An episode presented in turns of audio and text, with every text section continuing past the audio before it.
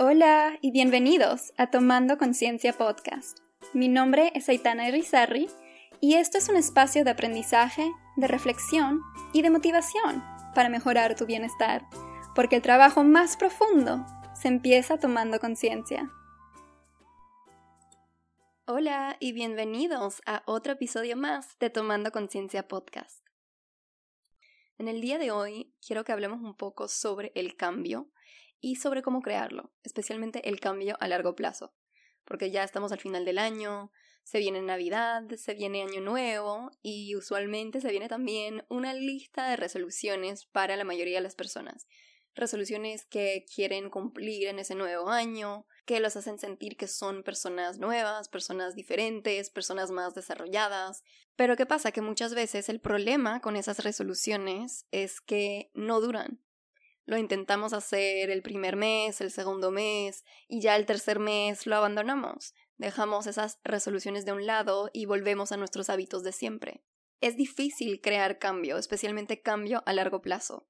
En este episodio por la temporada en la cual estamos, quiero que hablemos un poco de eso, quiero que desglosemos un poco el por qué es difícil, por qué las personas no llegan a hacerlo y cómo podemos llegar a crear ese cambio de manera consistente y de manera duradera. Así que ese es el tema de hoy y quiero que empecemos con el por qué. ¿Por qué es difícil crear cambio? ¿Por qué es difícil cambiar? Muchas veces está relacionado a las expectativas que tenemos del cambio. Uno piensa que el cambio va a ser fácil, va a ser rápido y tiene esa expectativa. Entonces, apenas nos damos cuenta que no es tan fácil y no es tan rápido y se nos entra a la cabeza la idea de que va a tomar mucho más tiempo y no va a ser tan fácil como creemos que es, apenas tengamos que sostener ese hábito, ese cambio que queremos crear, ahí es que nos derrumbamos porque no estamos preparados para el compromiso internamente. No estamos preparados para lo difícil que va a ser. No estamos preparados para los pequeños cambios que tenemos que hacer en nuestras vidas para complementar ese gran cambio que queremos. No estamos preparados para invertir el tiempo que es necesario, invertir el esfuerzo que es necesario, porque no es fácil y porque regresar, revertir a los hábitos nocivos o los hábitos que queríamos cambiar en un primer lugar es más fácil. Entonces, nuestra mente va hacia lo conocido, va hacia lo que ya tenemos y regresa a esos hábitos. Esa es una de las razones por las cuales cambiar es difícil. Entonces, parte del trabajo que tenemos que hacer, de hecho la mayoría del trabajo que tenemos que hacer para derrumbar las resistencias a las cuales nos enfrentamos, es un trabajo interno.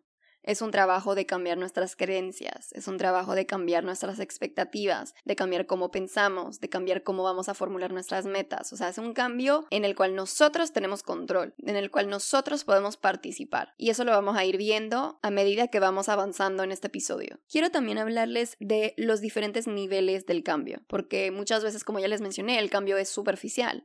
¿Pero por qué? ¿Por qué nos quedamos ahí en esa superficie? ¿Por qué no nos metemos más adentro y creamos un cambio que va a tener más impacto? Quiero que hablemos de esas capas del cambio. Y esto es algo que se aborda en un libro que es sumamente popular, probablemente lo han leído y si no se lo recomiendo. Se llama Atomic Habits o Hábitos Atómicos de James Clear. Es un libro súper accesible, súper fácil de entender, súper fácil de poner en práctica desde el día uno. A mí me encanta y me encanta recomendarlo. Así que si todavía no lo has leído, te lo recomiendo. Y quiero que hablemos un poco de los niveles de cambio que James Clear menciona en ese libro. Él básicamente nos dice que hay tres capas del cambio. Hay la capa número uno, que está enfocada en resultados, que está enfocada en tus metas. Ese es el nivel más superficial, el nivel del cual he estado hablando. Y si solo nos enfocamos en ese nivel, el cambio puede que va a llegar, pero va a llegar a muy corto plazo, no va a ser duradero. Esa primera capa, enfocada en resultados, enfocada en nuestras metas, es usualmente donde nosotros, seres humanos, ponemos nuestro enfoque. Por ejemplo, las resoluciones de Año Nuevo. Cuando hacemos esas resoluciones, nos estamos enfocando solamente en esa primera capa superficial. Es sentarte a crear tu lista y decir, bueno, yo quiero perder peso, yo quiero hacer ejercicio, yo quiero comer más sano, yo quiero ir a terapia, por ejemplo. Es hacer mi lista, ¿verdad? Así mismo. Y decidir de un día para el otro que vamos a hacerlo. Y ahí nos lanzamos. Ese es la capa 1. ¿Por qué? Porque no nos hemos enfocado en nada más que en esas metas, que en escribirlas o pensarlas e intentar actuarlas. Pero hay un trabajo mucho más interno que tenemos que hacer primero, que va a verse como una resistencia a la hora de querer cumplir nuestras metas si no lo hacemos. Entonces, capa número uno,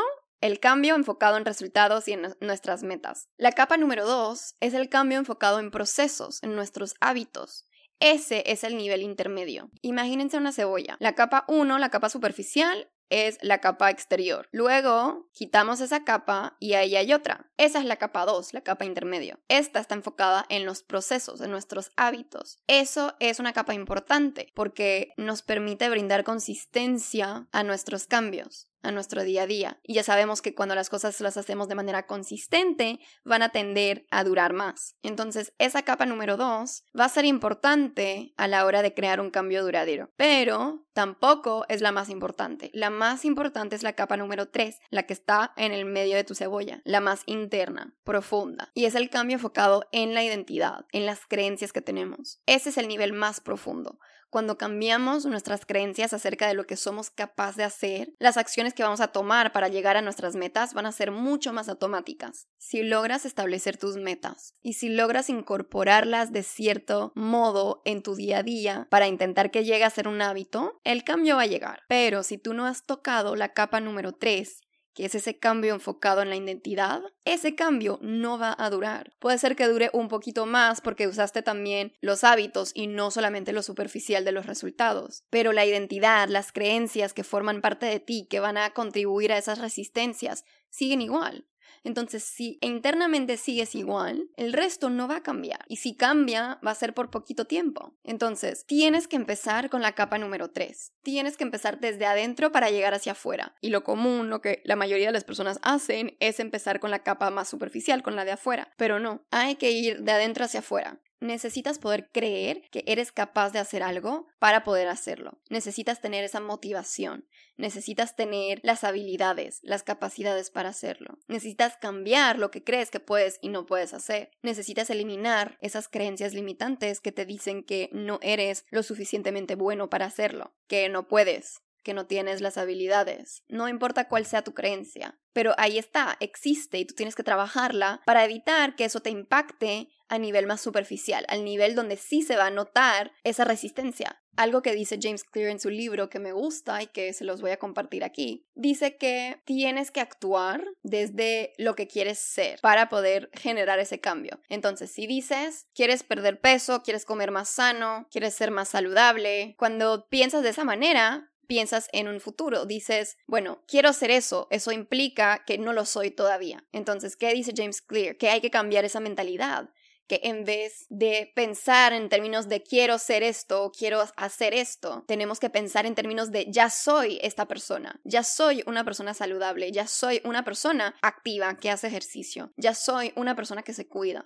Entonces, cuando tú redefines tu identidad, cuando tú cambias tu creencia sobre lo que eres y lo que haces, vas a también cambiar la manera en la cual tu mente te ve, en la cual tu mente va a pensar y eventualmente en la cual vas a actuar y te vas a sentir, porque ya sabemos que las emociones, los pensamientos y las conductas son conectadas, todos. Entonces, cuando cambias uno, cambias los otros. Cuando cambias tu forma de pensar, cuando cambias tus creencias, vas a cambiar e influenciar lo que haces. Entonces, tienes que actuar desde lo que tú quieres ser, desde tu meta. Si tú quieres perder peso, hacer ejercicio, tienes que empezar a creer que ya eres así. Y automáticamente tus comportamientos se van a alinear con esas creencias, se van a alinear con esos pensamientos. Pero para cambiar esas creencias y esos pensamientos hay que hacer mucho esfuerzo, hay que reestructurar la mente. Esa es la parte difícil. Y ahí estamos hablando de la parte más interna, más profunda. Más vamos internamente en esas capas de cebolla y más difícil se pone la cosa. Pero no es imposible. Y si empezamos desde esa verdad, desde esas creencias, a reestructurar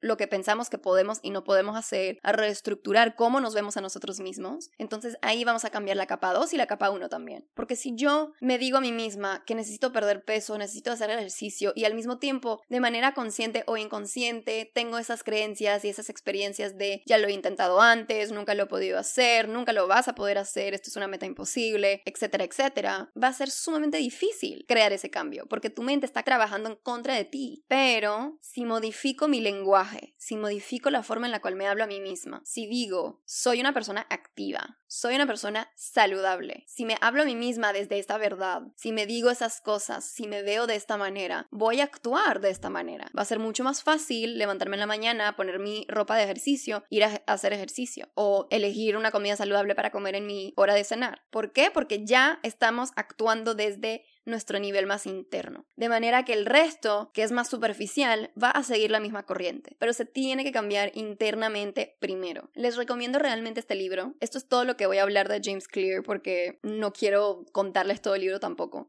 Pero esos tres niveles de cambio son sumamente importantes de entender porque son la base del por qué no logramos cambiar. El hecho de que no logras cambiar es porque tú te quedas enfocado en esa primera capa, en el cambio enfocado en resultados, en tus metas. O puede ser, a veces, algunas personas se aventuran en la capa 2, el cambio enfocado en procesos, en hábitos. Pero nadie, muy raramente, hay alguien que va a llegar y va a empezar con la capa 3, que es el cambio enfocado en la identidad, en tus creencias. Pero ahí es donde tienes que empezar. Así que esto es mi primer consejo para ustedes. Lean el libro si quieren leerlo, pero más que nada, tomen en cuenta esos niveles del cambio, esas capas. Pregúntense qué tienden a hacer ustedes, porque la realidad es probable que se queden ahí en esa primera capa. Entonces, ahora toca hacer ese trabajo para cambiar las creencias, para cambiar la manera en la cual nos hablamos, que eso es la clave. Hay que cambiar el lenguaje para cambiar los pensamientos y cambiar las creencias. Y desde ahí el resto sigue. No quiere decir que no es difícil, si lo es, pero el proceso va a ser mucho más fácil si empezamos desde ahí que si empezamos desde capa 1, porque si empezamos desde ahí vamos a intentarlo, vamos a abandonarlo, vamos a intentarlo otra vez, o sea, va a tomar mucho más tiempo y realmente no vamos a ser satisfechos con los resultados. Y más y más nos vamos a dar cuenta que lo vamos a abandonar porque nos estamos diciendo y creyendo el hecho de que no podemos hacerlo. Entonces es peor empezar desde esta primera capa, porque al final del día nos va a generar más creencias limitantes, más complicaciones, más dificultades y no vamos a llegar al cambio. Así que de una, hagan ese switch y cambien y empiecen desde internamente sus creencias, su identidad. Si sacan algo de este episodio, quiero que sea estos tres niveles de cambio. Actúa desde lo que quieres ser y el resto seguirá. ¿Qué más podemos hacer para generar ese cambio duradero a largo plazo? Una de las cosas súper importantes que muchas personas nunca hacen es crear una lista de tus obstáculos. ¿Por qué es importante? La mayoría del tiempo vamos a abandonar el cambio que queremos a la primera dificultad, porque no estamos preparados para enfrentar esas resistencias, esos obstáculos. Entonces es importante hacer ese trabajo antes de lanzarte a crear ese cambio que quieres. Los obstáculos son resistencias, son creencias limitantes, son hábitos malos, nocivos, lo que sea. Existen obstáculos, razones por las cuales no estás logrando tu cambio, razones por las cuales tal vez será más difícil llegar a tu cambio. Y esas razones, esa lista, tiene que existir. Tú tienes que conectar con esas cosas porque cuando ya lo haces, puedes entonces crear un plan de acción para cada resistencia potencial al cual te podrías enfrentar. Eso no quiere decir que van a necesariamente pasar, ¿verdad? No quiere decir que me voy a enfrentar a esa dificultad, pero es una posibilidad. Entonces, cuando tú ya pones todo lo posible en la mesa y aprendes a darte soluciones a todos esos obstáculos, si llegan o no llegan, no importa, porque si no llegan, bien por ti, y si llegan, ya sabes cómo intervenir. Pero cuando tú no estás consciente de esos obstáculos y que llegan a ti en momentos donde ya estás intentando crear tu cambio, te vas a estrellar, no vas a poder pasar ese obstáculo. La motivación se va a desinflar, la energía también, las creencias limitantes te van a agobiar y no te vas a sentir capaz de hacer hacerlo. Y si no te sientes capaz, no lo vas a lograr. Entonces, esa lista de obstáculos es súper, súper importante. También es importante hacer una lista del opuesto, de tus fortalezas. Es igual de importante que hacer tu lista de obstáculos, porque conectar con las habilidades, conectar con nuestras fortalezas, con las cosas que sí hacemos bien, que sí somos buenos haciendo, es tan importante para darse la motivación y el empoderamiento necesario para continuar. El cambio a largo plazo requiere de un compromiso constante de tu parte, cuando no quieras hacerlo. Y cuando llegas a hacerlo en esos momentos donde no quieres hacer el cambio que ya te propusiste, va a depender de tu voluntad poder hacerlo, pero también de tu capacidad para creer que puedes lograr lo que tú te propones. Y eso implica saber conectar con tus habilidades y tus fortalezas. Porque si tú no sabes reconocer esas cosas en ti, entonces, ¿dónde está la creencia de que puedes llegar a hacer lo que te propones? No está. Así que crear una lista, crear conciencia, más que nada no es la lista, es crear esa conciencia de lo que eres capaz de hacer. Entonces, creas de un lado conciencia sobre eso y del otro una conciencia sobre las cosas que podrían salir mal, las cosas que podrían ser obstáculos, podrían ser resistencias y las maneras en las cuales vas a solucionar cada obstáculo potencial que te puedas encontrar en ese camino hacia el cambio duradero. Y yo menciono listas porque escribirlo implica autorresponsabilizarnos, implica hacerlo real. Ya no es algo que vive en tu mente, es algo que está por escrito, que está enfrente tuyo, es algo que no puedes simplemente ignorar, porque ya está enfrente, ya está hecho una realidad, está escrito en un papel. Entonces, cuando lo escribimos de esa manera, tendemos a conectar mucho más con la realidad de la situación. Te invito a que cuando haces tus propias listas, las escribas en papeles diferentes y esa lista de fortalezas te la llevas contigo a donde sea que vayas. La pones en tu billetera, en tu cartera, lo que sea, pero siempre tenla contigo para esos momentos donde se te olvida conectar con eso. Porque como ya les mencioné, como ustedes ya saben, la mente tiende a enfocarse en lo negativo. Eso va a pasar. Su mente los va a querer llevar otra vez a esas maneras de pensar viejas, a esos hábitos nocivos. Su mente los va a traer ahí y ustedes tienen que resistir. Y parte de poder hacer eso es conectar y reconectar y reconectar con esas fortalezas, con esas habilidades, con esas cosas buenas de ustedes. Pero no es automático, tiene que hacerse de manera consciente. Y esa lista es una manera de hacerlo, leerla una y otra y otra vez. Por eso tenerla con ustedes es importante. James Clear dice que el cambio a largo plazo se construye mayormente en esa segunda y tercera capa, ¿verdad?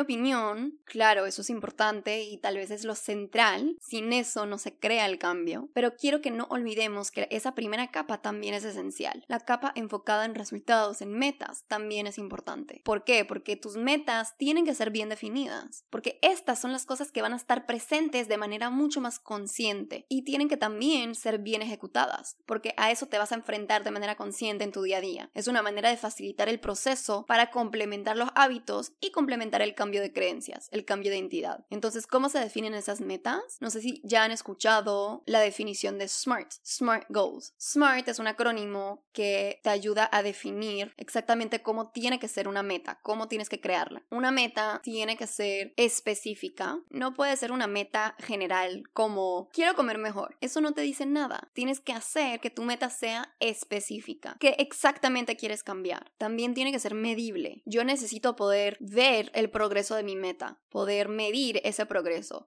poder decir, bueno, ya estoy casi en el medio de la meta, ya casi al final y ya llegué. Entonces tú tienes que darle un tiempo a tu meta y tú tienes que darle una manera de medirla, de operacionalizarla. Puede ser definiendo un tiempo, por ejemplo, si mi meta es hacer ejercicio, la meta no la voy a desconstruir solamente diciendo quiero hacer más ejercicio. No, vamos a decir quiero hacer más ejercicio, voy a hacer 20 minutos de ejercicio todos los días desde las 8 de la mañana hasta las 8 y 20 de la mañana por ejemplo.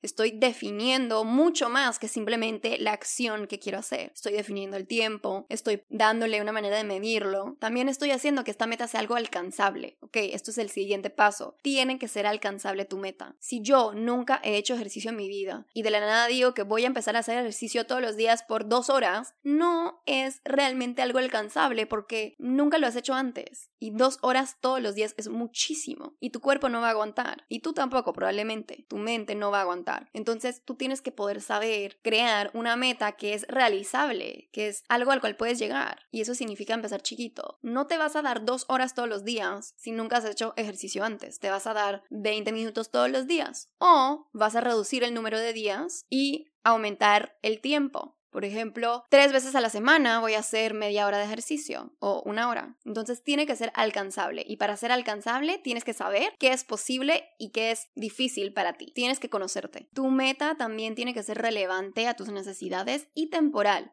Tiene que existir un tiempo de inicio y un tiempo de fin a lo que vas a hacer. Entonces, si regresamos al ejemplo del ejercicio, vamos a decir que el ejercicio lo voy a hacer por tres meses así o dos meses así y luego reevalúo. Pero me tengo que dar un tiempo final. No puedo decir, bueno, lo voy a hacer y, y ya, nunca se termina. No, tiene que haber un inicio y tiene que haber un fin. Entonces, ejemplo, meta A, quiero hacer más ejercicio, versus meta B, voy a hacer media hora de ejercicio tres veces a la semana, lunes, jueves y sábado, desde hoy, lunes, hasta dentro de un mes y medio. Voy a terminar X día de X mes. Eso es una meta. Meta A no es una meta. ¿Ven la diferencia? Esto es mucho más específico, medible, alcanzable y tiene un inicio y un fin. Esa meta es posible de alcanzar. La otra no, porque no tienes nada definido. Si no tienes nada definido, no vas a hacer lo que te propones, porque no está desarrollado. Muchas personas también creen que es haciendo cambios drásticos, cambios grandes, que se obtiene el cambio realmente, que se llega a un cambio duradero a largo plazo. Pero no es así. Los cambios más duraderos se obtienen paso a paso, poco a poco y uno a la vez. No intentes cambiar toda tu vida de una. No intentes cambiar tampoco algo enorme. Regresemos al ejemplo del ejercicio. Si yo nunca he hecho ejercicio en mi vida, yo no voy a ir desde nunca hacer ejercicio a meterme al gym todos los días por todo el día. O sea, no, no me voy a volver experta de un día para el otro. Eso no va a pasar. Tengo que empezar poco a poco, pasito a pasito, me doy un día a la semana y voy media hora. Empezamos chiquito y vamos desarrollando, desarrollando, desarrollando hasta llegar al cambio que queremos. Pero ¿por qué empezamos chiquito? Porque tiene que ver con la motivación. Si nos damos una expectativa demasiado alta para una meta y que no la vamos a cumplir, esto va a generar culpa, a generar decepción, a generar tristeza, a generar muchas emociones y también a generar muchos pensamientos de inutilidad, de no soy suficientemente bueno, de no lo voy a poder hacer y cuando no creemos que somos capaz, no somos capaz. Eso es una razón. La segunda razón es que cuando tú vas desarrollando poco a poco un hábito, poco a poco un cambio, el siguiente nivel se ve mucho más fácil. Si yo quiero hacer ejercicio y que nunca he hecho ejercicio en mi vida y que intento ir de 0 a 100, va a ser imposible. Pero si yo voy de 0 a 10, súper. Está un poquito difícil, pero ahí voy. De 10 a 20. Bueno, está más, está más fácil. De 20 a 30, mucho más fácil. De 30 a 40, mucho más fácil. Y ahí yo voy a llegar al 100. De todas maneras, yo voy a llegar al 100. El resultado es lo mismo, pero lo que hiciste para llegar a ese resultado es lo que importa. Y en vez de ir de 0 al 100 directo porque dices, bueno, lo quiero hacer rápido, vas a reconocer y vas a aceptar que eso no funciona así. Que es yendo de 10 en 10 que vas a llegar a ese 100. ¿Va a tomar más tiempo? Sí. ¿Y qué? Tiene que tomar más tiempo. Tenemos que ser realistas, ¿ok? El cambio no va a venir rápido y el cambio no va a venir fácil. Si creemos eso, entonces el primer paso es cambiar esa creencia. Porque si yo yo pienso que voy a poder hacer algo fácil y rápido, no lo voy a lograr. Tenemos que aceptar que el cambio se genera poco a poco. Si quieres realmente crear tu cambio, te invito a empezar desde ya, pero te invito a hacerlo poco a poco y te invito a hacerlo un cambio a la vez. Otra vez, no cambies toda tu vida de una. Enfócate en una meta, enfócate en una creencia, en una identidad primero y luego vas añadiendo y añadiendo. Pero no te sobrecargues de metas, de expectativas, de cosas que al final del día no vas a poder cumplir. El punto es poder cumplir una meta y una vez que llegas a eso, entonces desarrollas otras. Paciencia es súper importante aquí. Otro consejo que también les quiero dar sobre cómo desarrollar ese cambio a largo plazo es invitar a una persona cercana, un amigo, un familiar, tu pareja, quien sea, para compartir tus metas. Y no solamente compartir las metas que tienes hacia ti, por ejemplo, quieres empezar a hacer ejercicio, quieres ser esa persona activa y eres esa persona activa, recuerden que tienen que pensar desde ya soy esto. Entonces, si quieres ser alguien activo, piensa que ya lo eres. ¿Cómo actuaría alguien que es activa en su día a día y actúas desde eso. Pero si yo quiero llegar a eso, le escribo a mi pareja, a mi amigo, a mi familiar y le cuento de mi meta. Le digo, mira, esto es lo que yo me propongo. Eso es una manera de hacer que te llegues a responsabilizar por tu propio cambio, porque ya otra vez lo estás haciendo real, pero no solamente eso, sino que estás compartiendo esta meta con alguien más. Entonces ahora alguien más también puede llegar y reconocer cuando estás haciendo lo que te propones y no. Y eso es una influencia súper importante. Otra cosa que pueden hacer es hacerlo juntos. Reclutar a un amigo que también quiere ser más activo en su vida y decir, vamos al gym juntos, vamos a hacer este ejercicio juntos, vamos a correr juntos, lo que sea. Pero cuando tú te asocias con alguien más y tienes esa responsabilidad hacia otra persona, te hace ser más responsable hacia ti mismo también. Otra manera de generar ese cambio es integrando los cambios que quieres hacer dentro de una rutina que ya está establecida en tu vida. ¿Qué significa eso? Por ejemplo, defino mi meta. Quiero ser una persona que le gusta aprender las cosas nuevas. Entonces no solamente me pregunto qué hace una persona así y defino eso y entonces ahí trabajo desde esa verdad, pero también lo voy a incluir en mi día a día. ¿De qué manera? Digamos que escojo el podcast como manera de aprender un poco más todos los días. Entonces, escojo mi podcast y digo que quiero escuchar un episodio todos los días de un podcast que me va a hacer aprender algo. En vez de intentar crear un espacio libre en tu día para poder hacer eso, vas a incorporar ese cambio que quieres dentro de algo que ya existe. Entonces, ¿qué es algo que yo hago todos los días? Ejemplo, lavarme los dientes. Todas las mañanas me levanto y me lavo los dientes. Entonces yo voy a usar ese hábito y lo voy a conectar con mi deseo de escuchar un podcast todos los días. Entonces cada vez que yo me levanto en la mañana y me voy a lavar los dientes, al mismo tiempo, voy a escuchar un episodio de un podcast que me va a hacer aprender algo. Y ya estoy conectando este nuevo hábito que quiero desarrollar a un hábito que ya existe en mi vida. Eso es mucho más fácil de desarrollar cuando lo conectas con algo que ya existe, en vez de intentar crear un espacio nuevo dentro de tu día a día, que es mucho más difícil llegar a poder hacer eso de manera consistente que si ya lo vas a combinar con algo que ya existe. También tienes que balancear las dificultades de tus metas, ¿ok?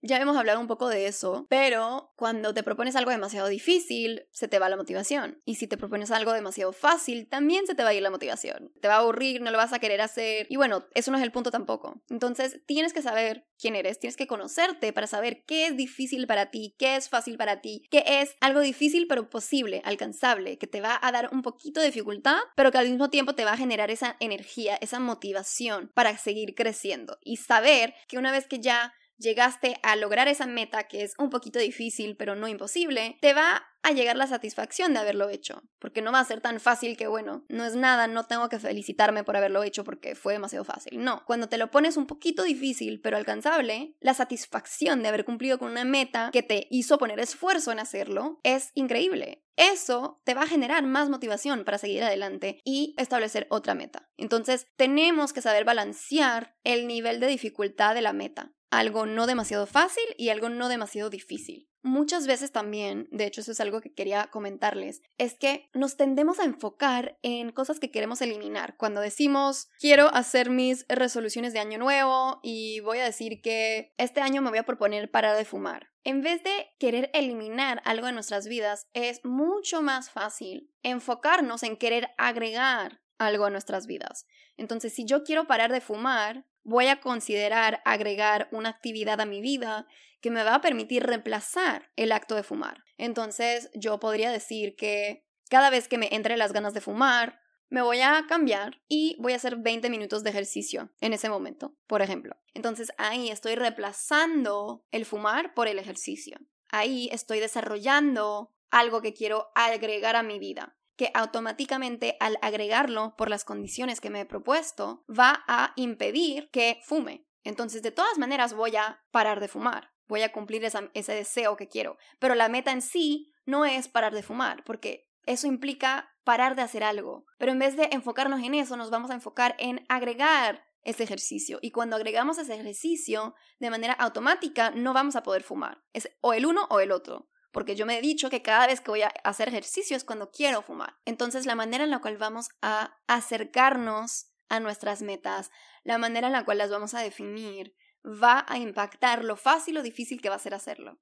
Y cuando nos enfocamos en eliminar algo, es mucho más difícil que cuando nos enfocamos en agregar algo. Recuerden eso. También recuerden darse recompensas cuando hacen las cosas. Es una manera de aumentar la motivación para hacer lo que sea que quieren hacer. Entonces las recompensas se pueden ver como elogios hacia uno mismo, decir que bien lo hiciste, decir ves que puedes, ¿no? Subir nuestra autoestima.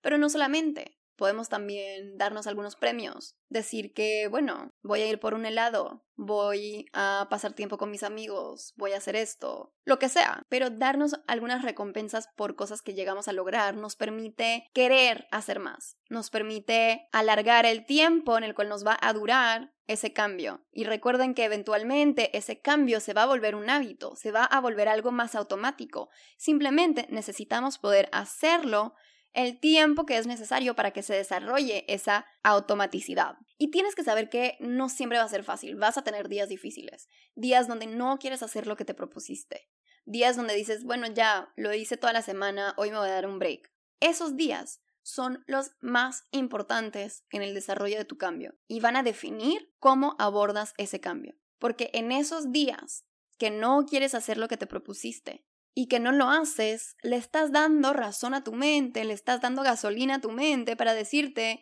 pues ya déjalo, para decirte, no lo hiciste hoy y que no pasó nada, no te moriste, así que tu mente va a generar más excusas y pronto te va a querer arrastrar otra vez hacia esos hábitos viejos que dejaste atrás. Entonces, esos días donde no quieres hacerlo son los días donde más importante es hacerlo. Recuerda eso, porque en esos días vas a necesitar la motivación y vas a necesitar el esfuerzo, la energía para levantarte y hacer esas cosas que no quieres hacer. Y cuando llegan esos días y que te levantas y que haces las cosas a pesar de tu pereza o lo que sea, date un abrazo enorme, felicítate, date recompensas, porque eso va a ser la motivación para seguir adelante.